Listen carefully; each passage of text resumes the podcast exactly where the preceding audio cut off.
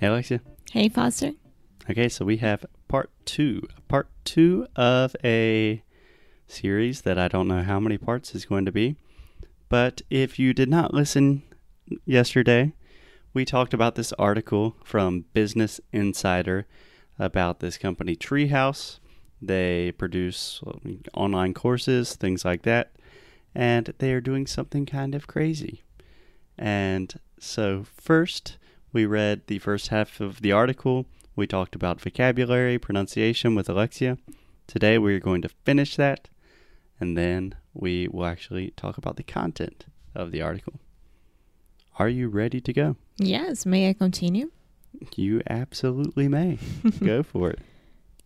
Treehouse CFO Michael Watson told The Atlantic why, that while Carson's motivation has always been to create a corporate culture that accommodates parents of young children and those who want to abandon the workaholic lifestyle, it also results in less wasted time and more creativity. Okay, okay. So, a lot of things here. First, CFO. What does CFO stand for? The the the, the chief fin- fi- of financial organization. so close. Chief Financial Officer. Nah. And if you it's the are, head of the financial Yeah. part. if you're interested in learning more about acronyms, like using letters to represent bigger words and titles, we have a lot of episodes on that. I believe episodes 45 and 46 of Inglés no Cruajo, if I'm not mistaken. Okay, Alexia, so the word corporate. Corporate.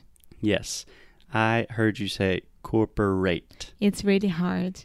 Yes. So a quick tip is most words that end in ate in English, especially when we are using them as adjectives, we do not say ate, we say it. Just like I like it, right? Corporate. Perfect. So just two sounds, corporate. Corporate. Perfect. Perfect. And the last thing I wanted to note, Alexia, can you say the word abandon? Abandon.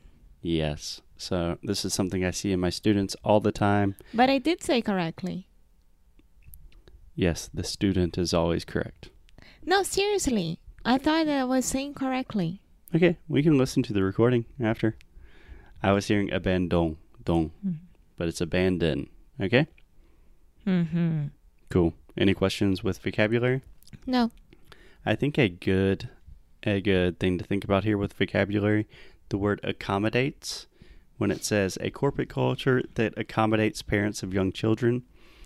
A lot of times Brazilians use the verb receive, like I'm receiving someone to my house. Yeah. Accommodates or hosting is probably a more natural way to say that. Mm-hmm. Okay? Okay. So Cool. Next one. I think that when people aren't overworked, the chance for that light bulb bulb light bulb to go off, that epiphany moment is increased. Watson told the Atlantic. Okay, so Alexia, what I want you to try to do is even if you are not familiar with the word, just give it your first shot and don't stop. So let's try that paragraph one more time. I think that when people aren't overworked, the chance for that light bulb to go off, that epiphany moment, is increased. Watson told the Atlantic. Awesome, awesome. So, first of all, do you know what a light bulb is? Of course not. I can show you what a light bulb is right now. A light bulb, it's the actual thing in a to lamp. turn on and turn off. It's the object. It's not the switch, it's the object. It is the light. Hã? É a, a luz em si? Yeah, the actual light. A lâmpada. So it's Is not- it lâmpada? Yeah, That you put it exactly. on and off. A exactly. lâmpada. Light bulb. I didn't know that. So Mhm. I need to buy some light bulbs to my house. Perfect. You would Hmm. not just say, I need to buy some lights, light bulbs. So when he is saying the chance for that light bulb to go off, he is just saying metaphorically, like a light is turning on in his head. And do you understand the word epiphany? Mm-hmm. Okay. What do you think it means? You know you can't say yes to me and not expect me to follow up. Mas eu sei o que é uma epifania. Okay, explain it to me in English. I don't want to. Because I'm gonna say wrong things. Alexia, you are the cobaya. This is your job. no. So give me your best shot. How would you explain what a light bulb moment or an epiphany is in English?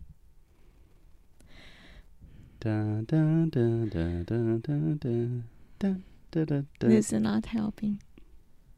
I'm, I don't know. So an epiphany is kind of that moment where everything makes sense. You have a brilliant idea, like there's a revelation. So imagine you are in the shower and you've been working on this project for a long time, and then all of a sudden, out of nowhere, you have that brilliant idea, and you think, ah, that's what I should do. Everything makes sense.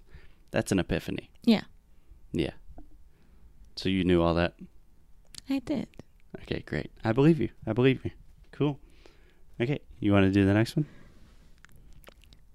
Tech companies tend to be more adventurous with the perks they offer because the field for recruiting top engineering and research talent is highly competitive, and exceptional benefits like the paid lunches and subsi- subsid- subsidized oh my god childcare Google offers, for example, give them an edge.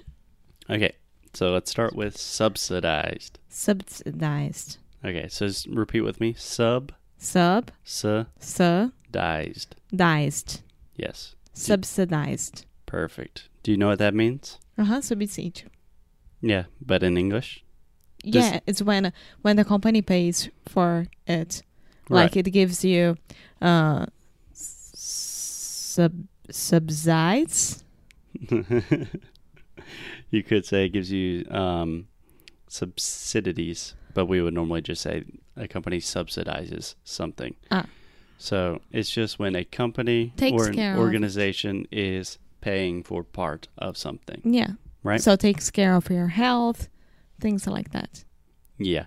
Normally, you can use subsidized in a lot of different situations. Like we have subsidized housing in the U.S., in which the government pays for part of your rent. Mm-hmm. right? So it's just an organization or company paying for a part of something. Okay. Okay, Alexia, do you know what the word perks means? Where is it? Yeah. Um it's it's like the the the, the things that they offer like right? Doesn't mean something like it's so hard. Yeah, it should be hard. Learning a language. it's not, not something easy. specific. It's what they offer. Yeah, so Like the a synonym for perks could be benefits. yeah. Yeah. so perks, we normally use perks directly in relation with companies, and perks are kind of the cool things that a company offers. Like at Google, they have like free lunches and little poofy beanbag chairs and stuff like that. At Inglés no Cru, you can work when you want, wherever you want. You know, it's we don't have healthcare or things like that, but we have we have some perks. And finally, Alexia, can you say the word field? Field. Okay, so I am hearing you say feud, which would be like a feud, like a fight in the Middle Ages. So really try to exaggerate that L sound and say field. Field. Much better. Much better. Because the field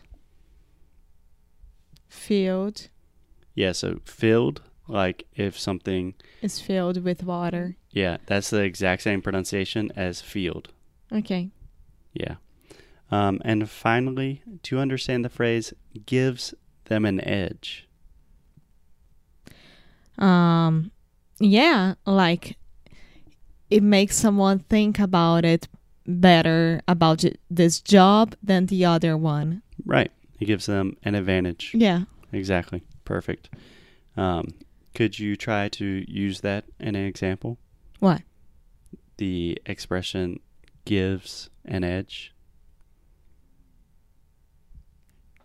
Inglês Cru gives an edge for all the employees that wants to work at this company because we don't mind where the people live or anything like that. Live. Live. Live. Yeah. Yeah. That's an okay example because we don't couldn't think of any. have any employees. It's just you and me. um, so you could say, for example, like Barcelona has an edge because they have Messi, right? Ah, It's like an advantage, something that increases their chances of being positive or winning. okay. Okay?